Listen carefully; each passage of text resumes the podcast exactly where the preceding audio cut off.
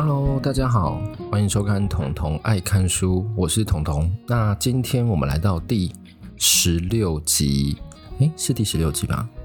好像是。我上次做哦，对对对，我上次有一个 milestone，我已经赢过两三成的人，所以我现在是目标决定要再赢过第四和第五成的人，就是从中后端爬到中前端的一个励志的故事。那我们今天呢，要来讲一本书。那这本书其实还是犯罪的部分，但它其实不是像一般来讲我们什么犯罪小说啊、犯罪什么，它是透过一个真实的啊、呃，在犯罪领域上工作的人，然后去描写他所看到的犯罪是怎么回事哦。那我觉得这个也是蛮好的，就是大家比如说。今天大家在看 Netflix 的时候，不知道有没有发现说，哎，其实你不知道要看 Netflix 什么片啊？就是你每次在那边看什么今天更新，然后滑过去就想说，他们到底有没有了解我到底要 到底要什么？然后或者是本周最新，你也会想说，到底要看什么？那如果不知道我要看什么的话，我就会去翻纪录片那个名目，因为那纪录片那个名目真的还蛮多，是关于杀人犯他们的纪录片。那其实我啊、我觉得犯罪学有一个诟病，就是他们一直在研究犯罪人的心理、犯罪人的社会、犯罪人的巴拉巴拉巴拉任何的领域、任何的面向，但他们很少会去研究被害者家属或被害者他为什么会被害。他们都很简短带过，就像是你把犯罪学这整个历史拿来看的话，被害者是到近二十年才会有的，才有人去讨论，不然大家都在讨论说啊，你为什么要犯罪？你为什么会有这样的状态？你想要犯罪？所以我就觉得，嗯，这是可能是犯罪学的诟病吧。那今天我要讲这本书是一个韩国人写的，他叫李淑李珍李淑珍李李珍淑，不好意思，李淑珍好像是某个卖四物饮的人，是不是？我有点忘记。然后。他写的这个部分是，他是韩国的侧写师。那台湾来讲，他是没有侧写师这个职业的。我是我之前去看一下，侧写师这个是属于比较，我自己觉得啊是非常高端、非常高端的一个职业。就像是比如说 FBI 那一种，不然怎么会有一种？我不知道有没有一个年代，你去书店看，上面都是什么 FBI 教你读心术，FBI 教你什么什么？对，就类似这样子。所以他们在读心，在。看人给你的任何反应，比如说你双手叉着叉着腰啊，或双手啊，像是更加生气那种，就是交叠在一起的那一种状况，他就可以解读说你当下会不会觉得这件事是对的或错的，或当下你会不会觉得说你是不是在说谎？所以就是透过这样子去做这件事情。所以你在韩国当侧写师，他其实是要非常非常高的那个资格，像比如说一定要有心理系。好像博士吧，还是什么什么的，就是社工系类似的，反正就是你要到博士那种等级，硕博士以上，然后你要去参加警察的训练，你要考国家特考，整个国家只招二十个人，有时候只哎招招不到二十个吧，整个国家只招十个还是十几个，反正就是他们也是很新的一个职业。犯罪侧写师其实究竟要干嘛？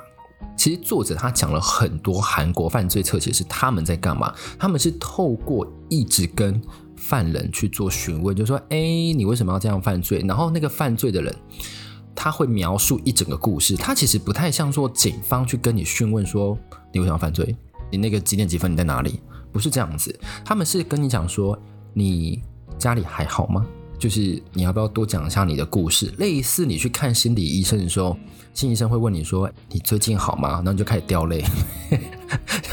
这种桥段是很多，你最近好吗？然后就掉泪。你你还可以吗？就是这种类似温暖的话，要突破犯人的心防，让他觉得说他不是在被讯问，他是真的有人开始了解他说，为什么我要犯罪，我的内心、我的家庭、我所承受的情感是怎么样的、怎么样的状态，所以我才会想要犯罪。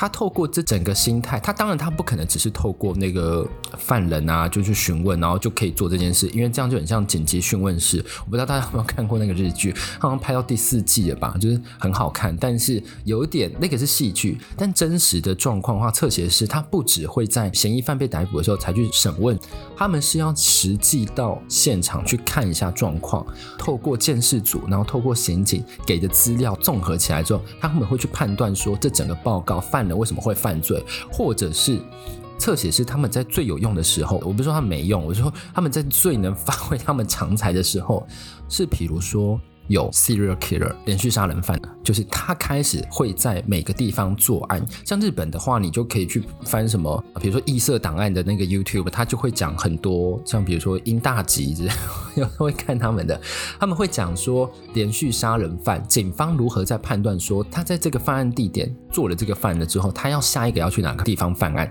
的这种东西，侧写师他是可以发挥一定的功效，他可以透过嫌疑犯他的心理状态、作案手段、他的习惯。去想说哦，他下一个可能就在河边的对面那边去犯案之类的，这就是他能发挥功效的部分啊。所以我觉得侧写师他算是一个。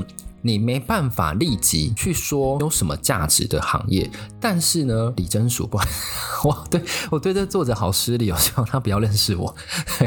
李真淑他还有讲一件事情，我觉得也是 OK 啦，就是科技 even 再怎么发达，就是很多东西 AI 会取代嘛，但是侧写师其实是很难被取代，因为它是掺杂着人类最内心的复杂的分析的部分。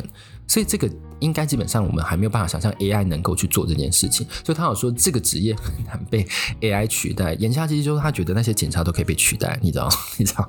你知道他的意思？对，很霸气的一个宣言。对，然后呢，它里面当然不乏就是会讲一些实际的案例，这个才是我想看的啦。因为我每次去看那种犯罪的小说，我都想看一些很离谱的犯罪过程。我想说。为什么你会想要做这件事情？你为什么会想要杀了人家？这就是我们大家会很想要去探索的。然后有一个故事，我觉得很荒唐，关于一个儿童虐待案，妈妈把小孩虐死的这个案件。但大家你想说，这不是很平常吗？这不是三天两头就有吗？啊，也没有三天两头就有。就是如果当发生的时候，你只会说那个妈妈真是残忍，什么什么之类的。但是他写这个故事非常的错综复杂。就是这个故事，我要好好跟大家就是大概简略的讲一下。有一个智力三级障碍的妈妈，那智力三级障碍是什么样的程度？就是你可以自理生活程度，但是你还是可以领国家社会的补助金，因为它确实在你的生活找工作中发生了一些阻碍，所以你是可以领这个补助金，然后去过生活的。然后还有低收入户什么什么，因为你只要领那个补助金，基本上就低收入户了嘛，所以基本上你就可以两个都领，就很多社会福利的东西加在那上面给你。但是呢，他有一天他生小孩了，但是他是没有结婚的，那为什么呢？为什么小孩会死掉？而且小孩的死状很凄惨哦，整个脸都是淤青，然后嘴巴被打到，就是没有办法合起来，嘴巴被打到没有办法合起来，而且嘴巴周围都是淤青，然后肋骨那边也是断裂很多根。你会想说，是有什么深仇大恨？这个小孩是做了什么有多不可爱吗？还是小孩是坏种？我开玩笑。的，坏种的话，大家可以去听我，就是大概第四集吧。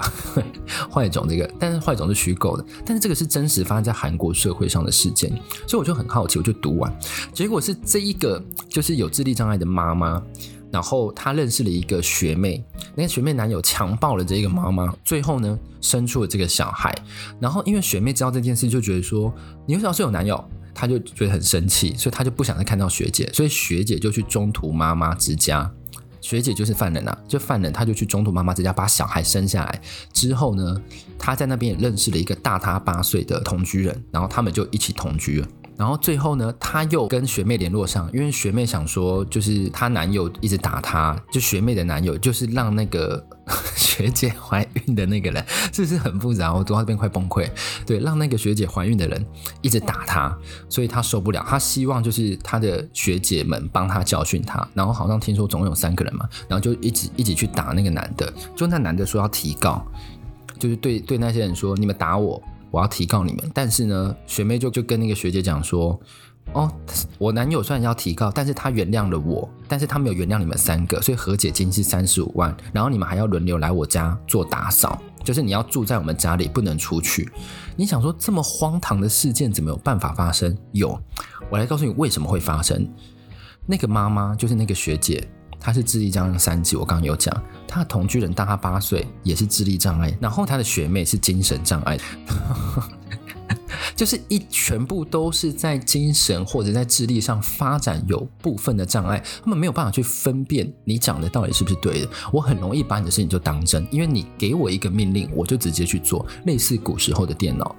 啊，我这样讲会不会太失礼？但是其实就是这样子，你给电脑什么指令，它就会做什么事给你的这种感觉。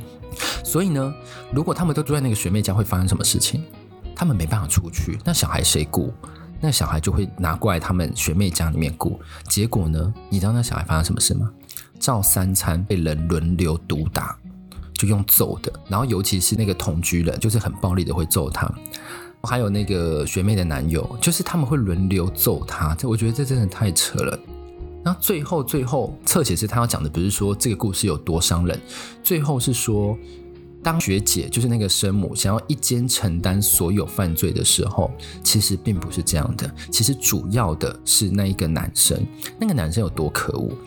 因为我们刚刚有讲到学姐啊，他们都有社会补助金，还有低收入户补助金，加起来好像一百三十一个月有一百三十万韩元，所以其实是一笔还 OK 的钱，让你可以生存下去。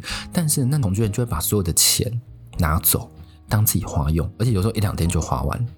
你说他贱不贱？然后还打小孩，然后小孩被打死，然后还叫生母去顶替当犯罪人。来，各位气不气？我是蛮气的。我觉得说，我觉得说，在生活智力上有点障碍的人，他们所在的世界是我们没有办法想象的。所以这个时候，我真的很需要一些同理心去想说，为什么会让这样的事情这么荒谬不丹的事情发生？所以我觉得这是这本书他给的一个很好的例子哦。然后这本书其实是分三大、四大部分哦。第一个部分就讲就是犯罪，我想要看的那个，但是他讲的很少，就是犯罪实例。第二个部分就讲侧写师这部分，侧写师这部分我刚刚有大概讲过。第三个他就把案件分类，然后第四个就是叫你要加油。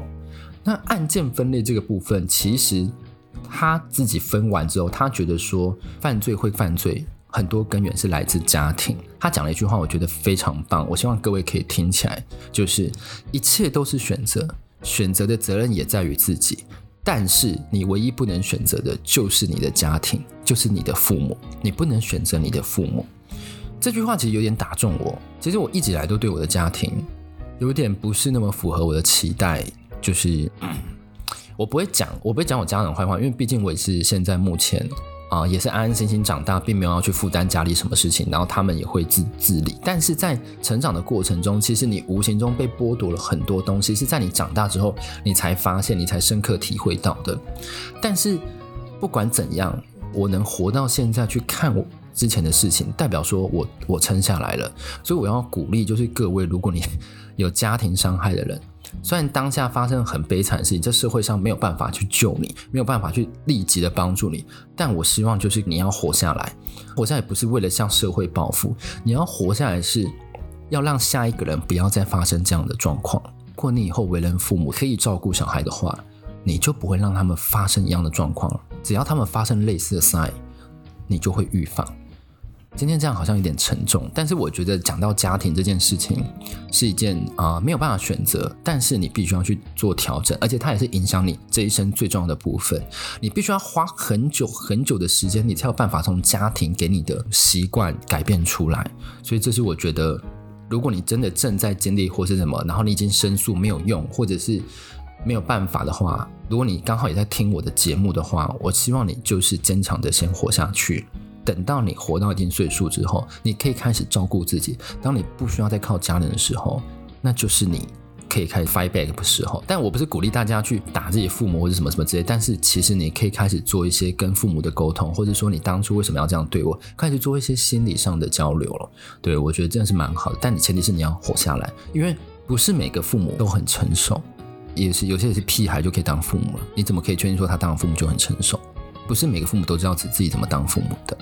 好，那我今天讲的有点深沉，有点长。那我希望各位就是可以去买这本书去看一下，但是它是比较蜻蜓点水式的去讲犯罪的东西。所以如果你要看很深入的话，我建议你不要买。但是你想要看一个犯罪的纵观的话，我建议你可以去了解一下，去看一下。好，那今天节目就到这里啦。那希望各位还喜欢这一节节目。那最后我要很感谢 SoundOn 把我放在首页，这对我来讲帮助很大，就是对我这种小流量族、小流族那个帮助真的蛮大的。那如果你喜欢我的频道，不管你用哪个平台在听，都欢迎你订阅，先订阅起来。就我我基本上我的那个频道更新在一或四啦。这个更新的频率应该是不会变，但是就是你可以先订阅，你就不会错过，或是去我 IG 按赞啊，或者是任何方面，或你也可以赞助。我觉得我讲的不错，你想要有什么书让我去买来读，然后读完讲给各位听，用我的观点的话也是很 OK 的哦。那这第十六集就先这样喽，大家拜拜。